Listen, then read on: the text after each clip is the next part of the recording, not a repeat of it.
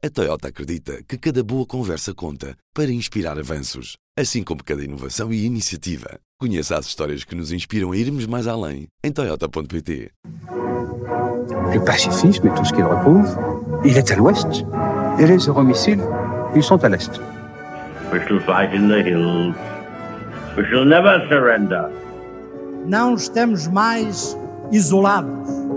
A solidariedade europeia não nos faltará.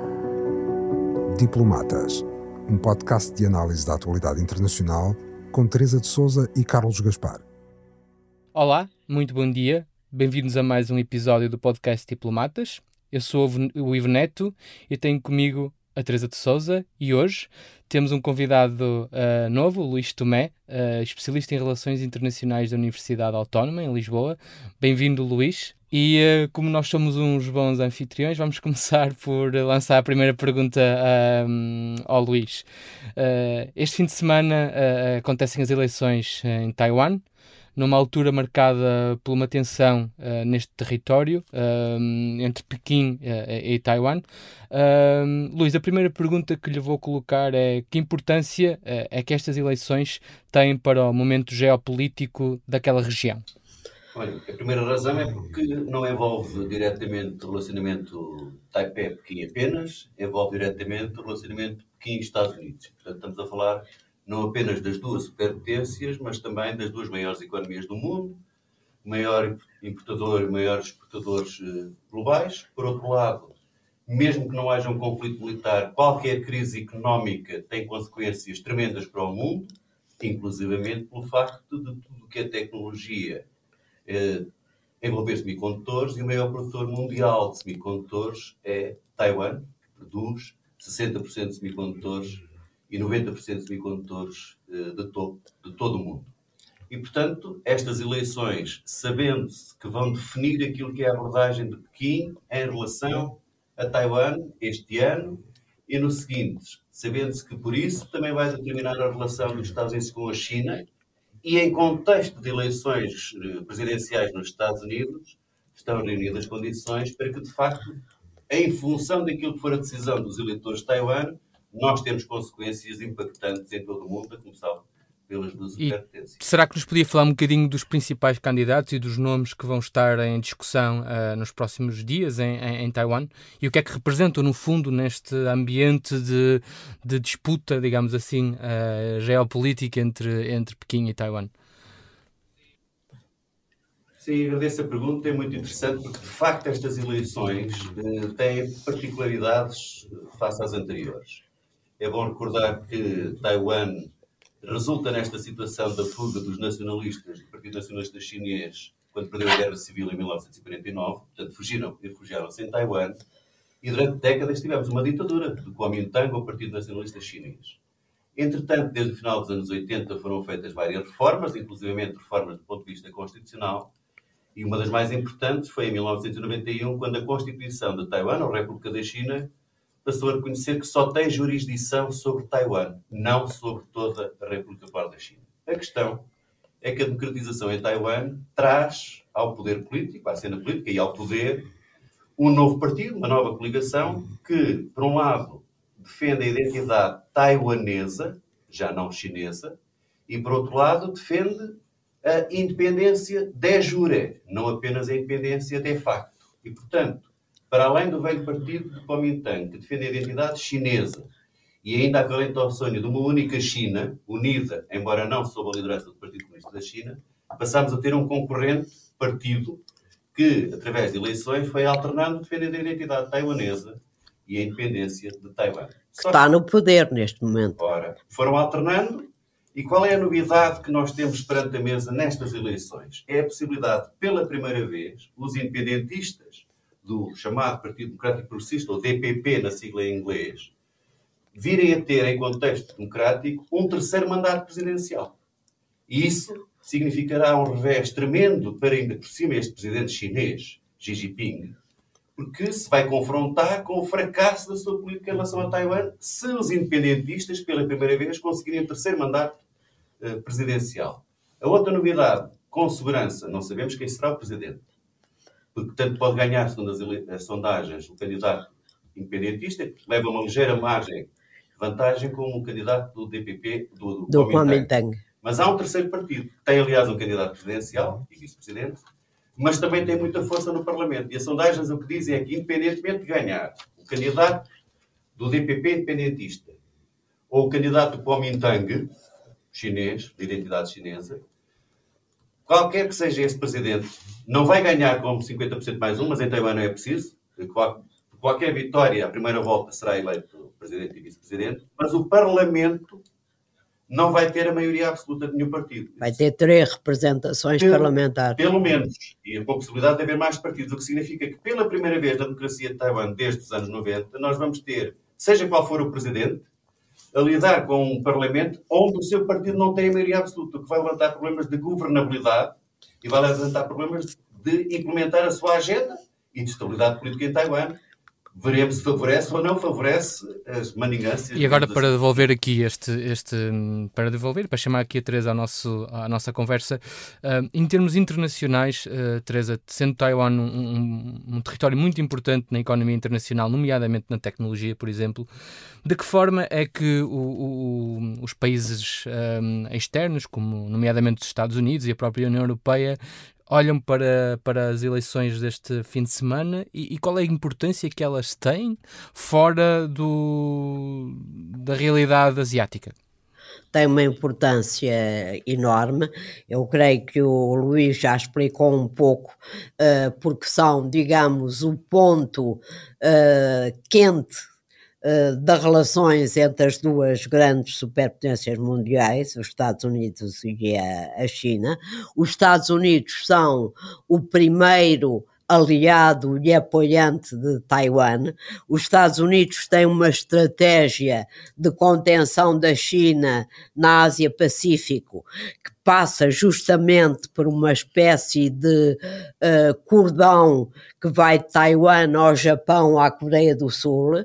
Então, o, o presidente Biden teve o cuidado no seu, na, na, primeira parte do seu mandato até agora de consolidar as relações, os, uh, uh, os acordos de defesa e segurança com o Japão, com a Coreia do Sul e uh, uh, teve uma política de apoio aberto a Taiwan e de fornecimento a Taiwan do armamento que, de que necessita para fazer frente a uma eventual uh, tentativa de agressão chinesa e, portanto, para os Estados Unidos, manter a contenção da China na Ásia Pacífica é fundamental e Taiwan faz parte dessa estratégia norte-americana. Uh, os europeus sentem-se um pouco distantes deste conflito em torno de Taiwan, embora haja cada vez mais da parte de alguns países europeus, nomeadamente da Alemanha, uh, uma preocupação de contactos económicos e comerciais com Taiwan, porque Taiwan, como o Luís estava a dizer há pouco, é um grande produtor de tecnologia moderna, sobretudo os semicondutores, Exatamente. que são fundamentais para tudo aquilo que a gente faz hoje em dia no mundo, desde os carros elétricos aos nossos telemóveis tudo tem. E, o, e os problemas relacionados com a Covid-19 demonstraram como o mundo é exato, é dependente exato. daquela região do nosso Daquela mundo. região, exatamente. A Teresa até falou de um, de, um, de, um, de um pormenor muito interessante na semana passada, que foi a questão do paracetamol Exatamente, não havia um grama de paracetamol na Europa. Por Numa altura em que a Europa está assolada por, pela gripe, não é? Exato, não, não, não vinha de Taiwan nem da China, mas vinha da Índia, Sim, vinha de, de fora. Uh, por isso a Europa também mudou completamente a sua concepção sobre as suas relações com o mundo exterior. Mas voltando à Europa, a Europa tem, sente-se um pouco distante deste confronto, uh, de, que não é confronto, é competição neste momento uh, entre os Estados Unidos e a China uh, em torno de Taiwan. Uh, se perguntar, houve uma sondagem recente em que se perguntava aos europeus, aos cidadãos europeus, se tinham algum interesse em combater para defender Taiwan e todos respondiam que não era nada com eles. O, o presidente Macron já fez uh, declarações a este propósito um pouco lamentáveis, dizendo portanto não era nada com ele, mas o, o Luís disse uma coisa que prova que é tudo conosco. A, disrupção económica de um conflito resultante da tentativa de, anexão de, de, anexação de Taiwan pela China e de uma resposta uh, taiwanesa com o apoio americano desregulava completamente a economia global. Portanto, a Europa, gosta ou não goste, tem, eh, também joga os seus interesses fundamentais naquilo que acontece eh, nesta região. Por isso é que estamos todos a olhar para as eleições eh, com imensa atenção, a imprensa europeia e norte-americana dá uma cobertura enorme a estas eleições, mas eu só queria sublinhar um ponto que me parece fundamental e que uh, nós vemos esta relação sempre do ponto de vista militar, uh, mas o problema da China é também, não é só a corda ou a tónica a tecla nacionalista que Xi Jinping procura imprimir à sua política, sobretudo quando a economia não lhe corre muito bem, é porque ter uma ilha com 23 milhões de habitantes, mesmo ali junto à costa chinesa, que é uma democracia vibrante, Uh, e que é uma economia vibrante, não é nada que seja estimulante para o Partido Comunista da China. Eh, só uma nota que eu acrescentaria. A força dos taiwaneses e do seu desejo de soberania também aumentou muito quando viram o que aconteceu a Hong Kong Exatamente. Porque inicialmente havia a ideia, o princípio eh, do Comunista Chinês era uma China, um país, dois sistemas, portanto, o sistema democrático de Taiwan, uh, o sistema bastante aberto de Hong Kong, desde a transição de poder do Reino Unido, e com Hong Kong esse princípio acabou e por isso os taiwaneses têm uma preocupação muito maior para defender o seu modo de vida e a sua democracia. Posso só aqui duas ou três ideias? Sim, sim, força Luís. Depois temos é de passar para, para, para os outros conflitos todos que marcam a atualidade, mas, mas sim. sim só dois ou três apontamentos em força ao que, ao que a Teresa disse. Por um lado, os eleitores em Taiwan, nestas eleições, não vão estar só a ponderar a situação da relação com a China há uma situação económica muito delicada em Taiwan, pior do que na China Popular. O crescimento do ano passado foi, em 2023, 1,4 apenas, para uma economia avançada, esta é dramática. Há uma população jovem com desemprego crescente e, sobretudo, nas áreas da alta tecnologia, é outra situação e em parte isto resulta da coerção económica chinesa. Exatamente. Existe uma grande dependência económica também de Taiwan em relação à China. Existem muitos taiwaneses Exato. a trabalhar na China e muitas empresas chinesas que usam uh, mão de obra, uh, que, usam, que têm relações e têm empresas em, Taiwan, correto? Existe esta relação, é. esta interdependência. Há uma designação que eles criaram. Eles Exato. chamam os empresários taiwaneses que dependem da China de Taishan, que significa cavalo Troia, porque acham que são cavalo Troia a fazer o jogo da China continental. Daí é, porque eu também tive a oportunidade de ver uma sondagem há muito pouco tempo que foi publicada, porque as sondagens em Taiwan têm, de, devem deixar de ser publicadas muitos dias antes das eleições, que explicavam que, exatamente, que há uma grande maioria dos taiwaneses que defendem ainda assim a manutenção do status quo.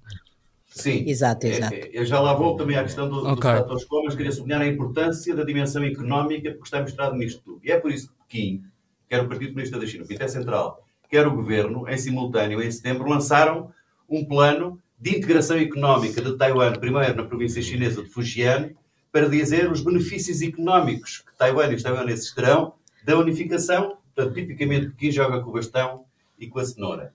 A questão do status quo pode ser uma vantagem, porque não são só os taiwaneses, que mostram sempre estudos, sondagens, que querem manter o status quo, portanto, não querem a proclamação de jura da independência, que isso é a linha vermelha. Até o próprio DPP recua e diz que quer manter de facto, mas não quer avançar para a independência da jura. Porque isso pode dar, a, pode dar argumentos a uma, uma, uma investida mais agressiva exato, da, China, exato, não é? Então está na Constituição chinesa e está na lei antissecessionista a proclamação de jura, e os Estados Unidos sabem isso, e portanto vão travar o ímpeto de Taiwan nesse sentido, porque isso é a declaração de guerra, não, não daria margem para que a China não fizesse qualquer coisa. Mas a vantagem neste momento é que Xi Jinping ainda sonha com a possibilidade da unificação pacífica. Portanto, é preferível o status quo do que Por isso é que a luta é impedir o progresso no sentido da independência da jura. A primeira luta de Xi Jinping é travar o ímpeto. E a prazo, a um curto prazo, porque Xi Jinping condicionou-se a si próprio ao dizer que é no seu tempo que vai resolver a questão do Taiwan. E no meio disto, a presidência Biden, pelo menos seis vezes, o presidente Biden disse que se a China usar a força, os Estados Unidos vão reagir pela força. Em contexto. Embora tenha sido desmentido, mas isso não interessa. Não. O, que ele disse, que ele disse não, foi, uma não foi uma gafe. Desta não vez gafe. não foi uma gafe. E não é uma vez, não é Exato. uma gafe, são várias. Exato. E cresce nos Estados Unidos, crescem os adeptos de que não querem o status quo, querem que os Estados Unidos abandonem a ambiguidade estratégica e definitivamente assumam que vamos passar a uma política de duas Chinas. E essas linhas vermelhas são difíceis de sustentar não de eleições nos Estados Unidos, em que sabemos que o fator anti-China é o único elo de coesão na política externa entre norte-americana. Isso é, é, delicado, todo este contexto em que acontecem as eleições em Taiwan. Mudando aqui a nossa geografia uh, e regressando ao Médio Oriente, nós na última semana vimos dois ataques atribuídos a Israel uh, no Líbano, em que morreu um líder do Hamas e um alto representante uh, do Hezbollah. No Guardian, o especialista Peter Beaumont explica que, neste momento, e tendo em conta os acontecimentos das duas últimas semanas, existe um risco alto do alargamento do conflito. Uh, nós podemos, de facto, em breve, Luís, ter um agravamento de mais o conflito armado no Médio Oriente, desta vez entre uh, Israel e o Líbano? Se a pergunta é colocada em termos de se pode, nós só podemos dizer que sim. Na verdade, ninguém sabe e ninguém controla todas as variáveis. O que nós percebemos é que há os dois principais contentores que iniciaram este conflito, o Hamas e Israel, têm interesse em que o conflito escale e têm interesse em arrastar outros atores. O Hamas tem feito desde o início, desde 7 de outubro, que tem permanentemente instigado isso, e há setores dentro do governo da coligação israelita que também tentam arrastar os Estados Unidos para um conflito maior e envolver outros interlocutores. Mas a verdade é que até aqui tem sido possível evitar essa escalada para fora, digamos, ou pelo menos maior intensidade para outros palcos. Estamos a falar do Líbano, da, da Síria, o próprio Iémen, o Irão, e isso tem sido muito obra diplomática dos Estados Unidos. Blinken tem sido incansável nisso, mas os países árabes têm todo o interesse em não escalar, em não se envolver. O próprio Irão não tem interesse, tem interesse em que os seus proxies, o seu eixo de resistência, criem estabilidade. E envolver-se diretamente não, porque quer ter leverage para negociar outros interesses maiores que tem. Se é possível ou não controlar, ninguém sabe neste momento, porque há dinâmicas que escapam às vezes ao controle e à vontade. Mas eu acho hoje mais difícil haver uma escalada, uma regionalização de um conflito em larga escala, porque há, condições que, apesar de tudo, são melhores hoje do que aquelas que foram nos primeiros dias de 7, após o 7 de outubro. Porque nessa altura, sim, aproveitando o choque que aconteceu em Israel e em muitas capitais do mundo, seria um momento propício para Irão, para a Síria, para Hezbollah e para outros proxies avançarem. E se não o fizeram nesse contexto, agora mais difícil é, até pelo posicionamento poderoso que os Estados Unidos têm na região e o condicionalismo que provocam. Portanto, têm mais a perder esses todos outros do que a ganhar os únicos que tentam ganhar alguma coisa. É o Hamas. É o Hamas e uma parte... E, a, e os radicais do governo do, do Netanyahu. Uh, exatamente, o, o Luís falou do, da, da, visita do, do, do, Blinken e eu queria só colocar aqui um trecho da intervenção dele um, em Israel esta semana. One thing that we've heard clearly, uh, every place we've gone, including in, uh, in Israel, is that escalation is in no one's interest. Uh, no one's seeking it. No one wants to see other fronts opened in this conflict. Um, and more than that, as I've uh, you know already shared, we have countries around the region that are using their uh, relationships, uh, using their influence uh, to try to make sure that that doesn't happen. É curioso que, que, que, este conjunto de ataques acontece na mesma altura em que Blinken visita a região, é a quarta vez em três meses. Um, na Al Jazeera, Marwan Bishar é um analista político. Ele escreveu que, que os ataques de Israel, atribuídos a Israel, um, ao longo destas semanas, têm também como objetivo confrontar os Estados Unidos. E ele usa, esta citação, ele usa esta declaração: se os Estados Unidos não fizerem nada em relação ao Líbano e ao Irão, Israel o que está a demonstrar com estes ataques é que vai fazer por si próprio. Um, Teresa, concorda com esta afirmação? Olha para esta situação atual desta maneira? Não, uh, não concordo. Uh, uh, acho que, apesar dos esforços americanos para conter Israel, em termos públicos, não pareçam resultar de uma maneira muito visível, eu acho que nos bastidores eles conseguem ter algum resultado. esta semana isso foi mais ou menos notório com a ideia uh, de, de, da desescalagem da presença militar israelita, quer no norte uh, de Gaza, uh, quer na própria região central de Gaza. a ideia de que pode estar na forja um acordo Uh, tudo isto acontece quando Blinken está na região pode estar uh, um, um, acordo de troca de prisioneiros com uma trégua que se admite, segundo a imprensa ocidental, ainda não está uh, confirmado por ninguém oficialmente, se admite uma trégua de 20 a 30 dias, é algo altamente significativo. Portanto, as deslocações de Blinken e as linhas vermelhas que o presidente Biden vai colocando a Israel uh, não são em vão, tem algum resultado, tem resultado, até porque Israel sabe que não se pode defender uh, de uma guerra generalizada sem o apoio militar e diplomático norte-americano. Uh, o, o, facto da manifestação uh, Biden e de Blinken terem envolvido, como estava a dizer o Luís agora mesmo, os países árabes moderados também cria um ambiente mais propício a uma saída mais rápida uh, do que aquilo que se podia imaginar inicialmente deste conflito terrível. Portanto, eu acho que nos últimos dias, apesar disso, uh, foram dados alguns passos importantes no sentido, uh, por exemplo, Netanyahu foi obrigado a convocar uma reunião do governo, que eu creio que será ainda hoje uh, para pela primeira vez dizer como é que quer sair deste conflito, coisa que ele se recusava a fazer e que os Estados Unidos todos os dias diziam que ele tinha de fazer. Portanto, acho que há um caminho, que esse caminho é positivo, que esse caminho se deve, obviamente, à pressão enorme uh, dos Estados Unidos, da administração norte-americana.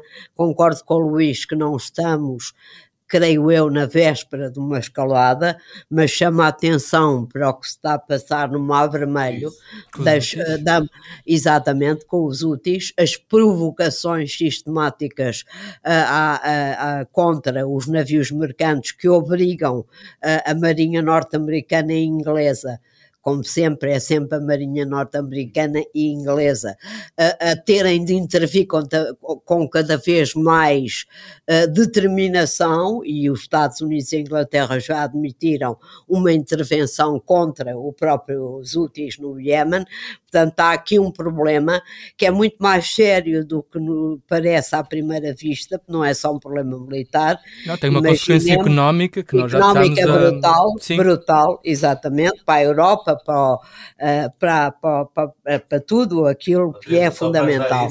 O comércio, o, o, comércio marítimo, que vai ali do canal de Suez e que passa no, no, no Mar Vermelho até, até o Estado de Mandeb, baixou 90% na primeira semana de janeiro de 2024 comparativamente à primeira semana de janeiro de 2024. O que diz bem, 90%. o que diz bem o que está em causa. Claro, os navios fogem, é tudo muito mais caro. Exatamente. Demora mais tempo, para, exatamente. Só para terminar, eu acho que se vê uma luz ainda fraca ao fundo do túnel neste momento, graças à pressão constante dos Estados Unidos para controlar a situação.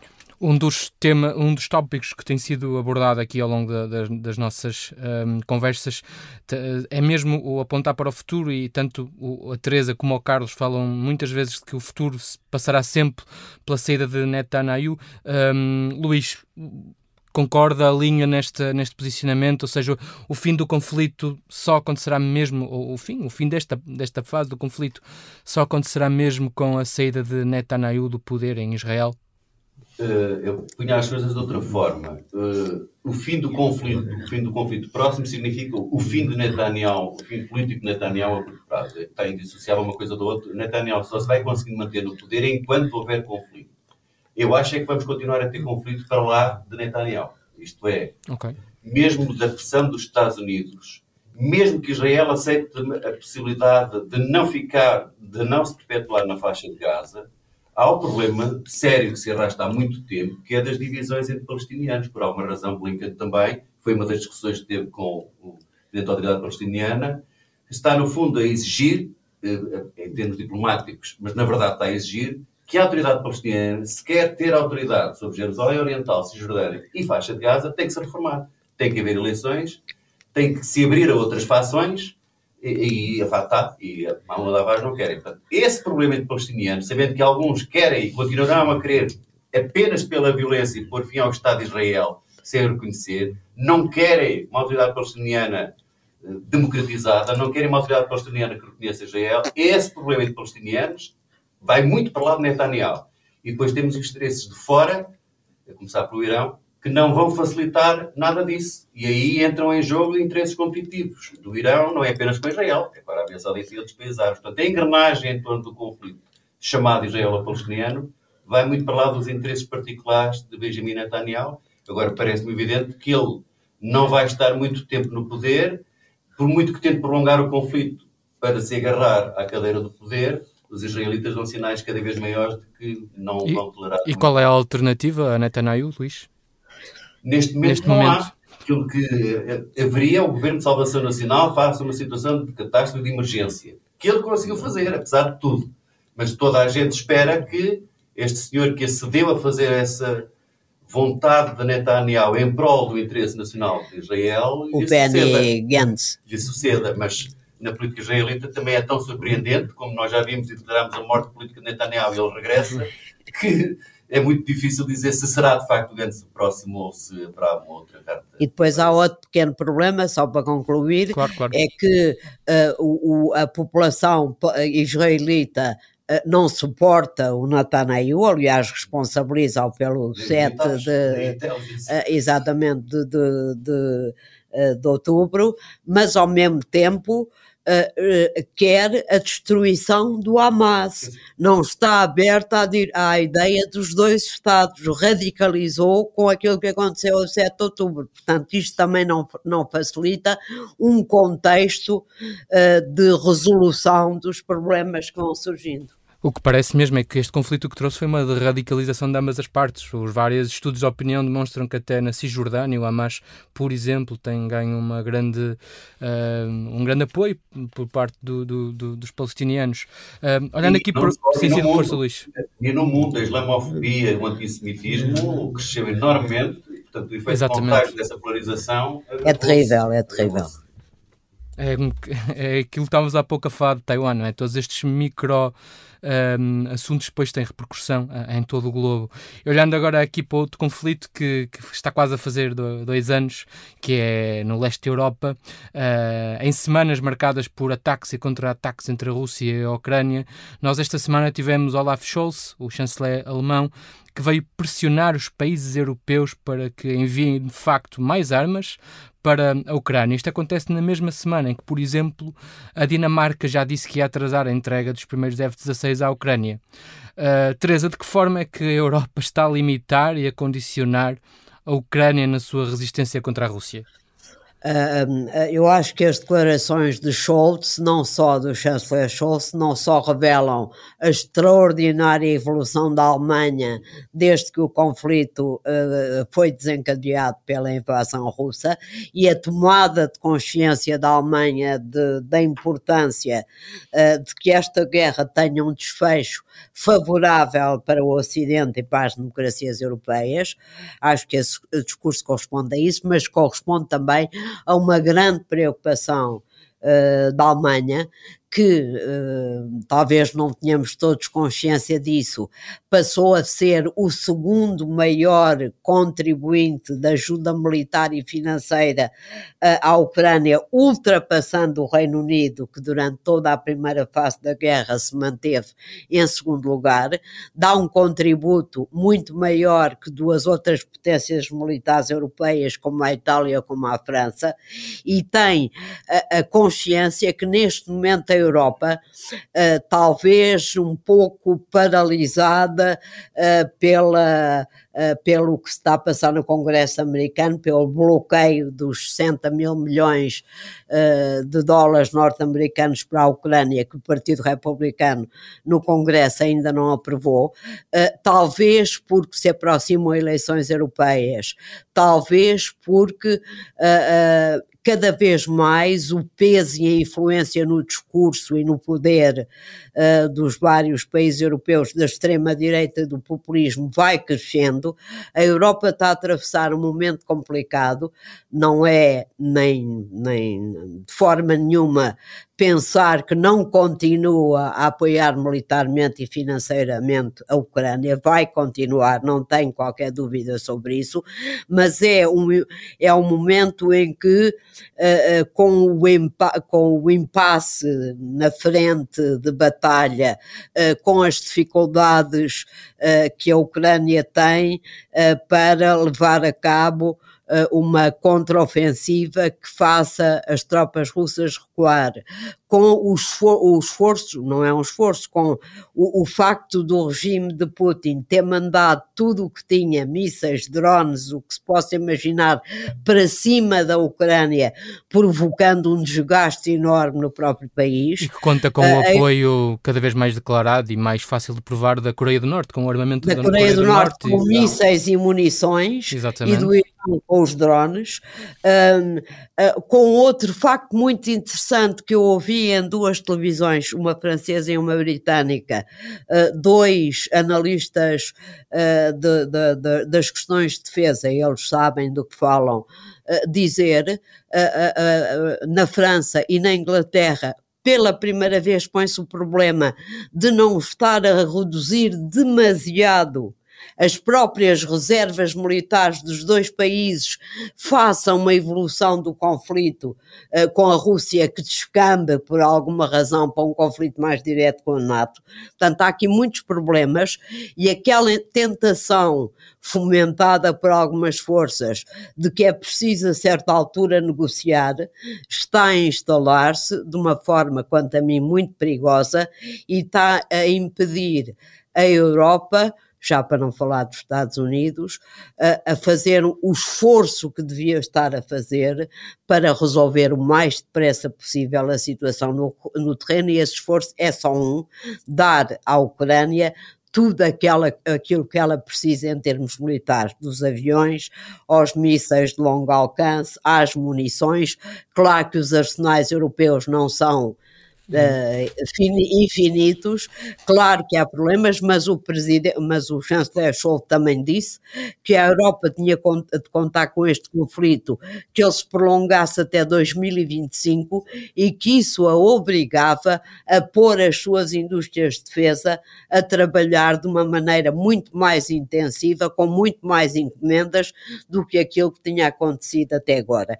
Eu acho que uh, enfrentamos um momento complicado e acho que que há um perigo uh, do Ocidente uh, resolver fazer araquiri e não perceber que uma vitória ou até o congelamento do conflito na Ucrânia, mas uma vitória de Putin, seria um desastre total para Taiwan, para o Japão, para a Coreia, para o Indo-Pacífico e para o mundo inteiro, porque dizia vale a pena eh, alterar fronteiras pela força, que o Ocidente não tem força para contrariar essa tendência.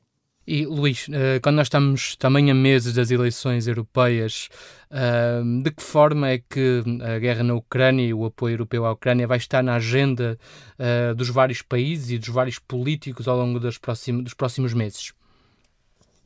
Eu acho que não vai estar muito, mas devia estar. E devia estar porque devia ser inequívoco a posição que os partidos, vários partidos em todos os países, têm em relação à Ucrânia, têm em relação ao custo que é sustentar a Ucrânia, não obrigá-la a combater com uma empresa atrás eh, das costas. O chanceler alemão faz estas declarações agora na confortável posição, que a Teresa explicou, de sair de 2023 como o segundo maior contribuinte, apoiante para a Ucrânia. Isso dá-lhe leverage para poder ter estas afirmações. No início sabemos que não era assim. Não era assim. E ao mesmo tempo anuncia duplicar aquilo que deu à Alemanha em 2023, agora duplica em 2024 com 8 mil milhões de euros. Mas, mas deixa-me só fazer esta comparação. A Alemanha dá 8 mil milhões em 2024, os Estados Unidos 64 Claro, mil milhões. comparável. Convém, continua a ser imprescindível. E é por isso que ele sabe que, por muito que a Alemanha dê, e dá mais do que qualquer país da União Europeia, e agora também muito mais do que o Reino Unido, não é possível a União Europeia substituir aquilo que os Estados Unidos dão, têm dado à Ucrânia. Mas nestas condições, os- todos os candidatos que vão para as eleições chamadas europeias, Parlamento Europeu, todos os partidos deviam tomar posição. Porque é preciso fazer opções, não basta fazer frases, é Bonitas. preciso tomar exato. opções, porque isto tem custos, não é só custos financeiros. O não apoiar a Ucrânia, o não dar à Ucrânia aquilo que é preciso, vai ter custos a médio e a longo prazo. Custos muito elevados que é preciso assumir, é preciso eh, não Explicar às é pessoas. explicar às pessoas, seja qual for a opção que se tome e que se queira defender, tem que ser explicada, porque qualquer uma delas tem custos. É evidente, todos nós gostamos que se negocie com Putin que se fim à guerra, mas isso significa negociar nos termos em que sejam favoráveis para a Ucrânia. O que Putin está a fazer neste momento, percebendo as divisões e as dificuldades na Europa e as divisões nos Estados Unidos, é tentar aumentar a pressão para levar a Ucrânia a capitular, ou pelo menos para que haja um levantamento que afaste o, o presidente Zelensky. E, portanto, está a tentar já ultrapassar para lá a lógica do mero congelamento do conflito, porque congela-se, mas é para negociar nas condições dele. Ora, o pior que nós podemos fazer é negociar com Putin nas condições dele. E isso parece que está a acontecer já em com alguma ressonância na Europa, não é, Teresa? Teresa falava há pouco, quando tivemos a conversar antes deste podcast sobre Itália e uma mensagem preocupante vinda de Itália ahm, que vai precisamente ao encontro disto que, que o Luís nos está a dizer. É exatamente. O Ministro da Defesa de Itália fez ontem. A Itália tem, mesmo com a Giorgia Meloni, que é de um partido de extrema-direita, eh, coligada com a Liga de Salvini, que é um amigo conhecido de Vladimir Putin, mesmo assim a Itália tem tido uma posição clara e firme em relação ao apoio à, à Ucrânia e tem traduzido esse apoio eh, de uma maneira também bastante clara.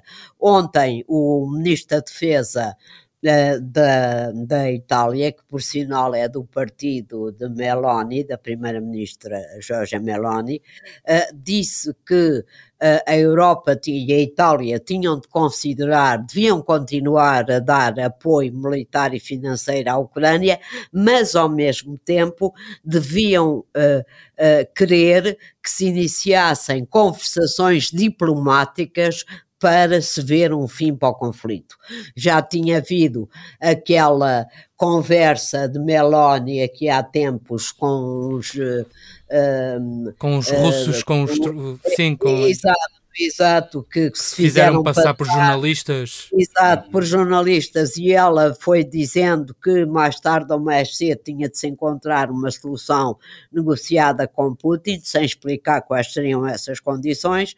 Portanto, eh, no fim, eh, isto, isto somado à Hungria, eh, que bloqueia, como sabemos, a ajuda à Ucrânia e diz, e está claramente, abertamente do lado de Putin, nem sequer esconde, com a ascensão dos partidos de extrema-direita que sempre se deram bem com a Rússia, com o seu com o conservadorismo extremo uh, do, da, da ideologia uh, que alimenta o governo de Putin, uh, com a sua concepção do mundo, com o seu anti-americanismo, com, com esses partidos a ganharem influência, há aqui de facto também um problema da opinião pública que só se resolve de uma maneira como o Luís estava a dizer e que não se vê que os líderes europeus estejam a seguir essa via ou tenham a coragem de seguir essa via.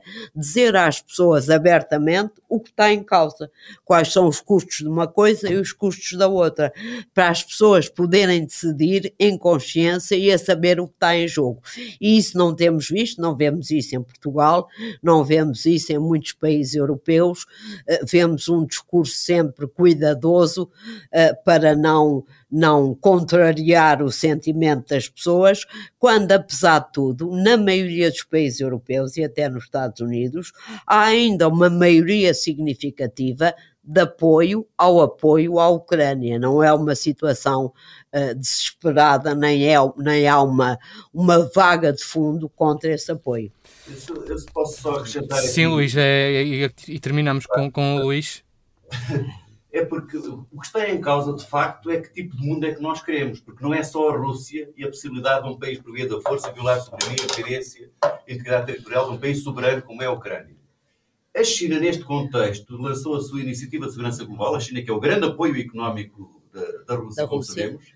O comércio bilateral aumentou drasticamente em 2022 e 2023 para níveis nunca antes pensados, antecipado, aliás, em mais do ano daquilo que era o objetivo traçado pela Rússia e pela China, que era para o final de 2024 ter 200 mil milhões de dólares de comércio bilateral. Só nos primeiros 11 meses de 2023 isso foi ultrapassado largamente. Mas a China decretou, como pilar central da sua estratégia global de segurança, as legítimas aspirações de segurança. Se em nome das legítimas aspirações de segurança, que é a lenga-lenga de Moscou, ou de Pequim, qualquer outro país, seja a Venezuela ou seja um país africano, puder atacar e, por via da força, alterar fronteiras para em causa da territorial, então é um mundo completamente diferente daquele que Acabou a ordem Acabou internacional, a ordem internacional que nós conhecemos. Não há regras, não há legislação e, portanto, se as pessoas quiserem tentar arriscar um mundo desses, têm uma opção mas é bom que ponderem bem esse tipo de opção e, em parte, a Ucrânia é decisiva para que tipo de mundo nós caminharemos assim. E terminamos desta maneira. Queria agradecer muito ao, ao Luís Tomé pela, pela presença hoje aqui, uh, também à Teresa. Nós, os dois, voltamos na próxima semana uh, e convido-vos a todos a ler o, o, trabalho que temos hoje uh, no público, tanto no papel como na nossa edição online, sobre as eleições em Taiwan, um, uma análise longa do nosso jornalista António Saraiva Lima, que se complementa a muito muito aquilo que, que falamos aqui uh, neste nosso uh, episódio. Muito obrigado e um bom fim de semana a todos. Até para a semana. O podcast Diplomatas é uma parceria público-IPRI, Instituto Português de Relações Internacionais.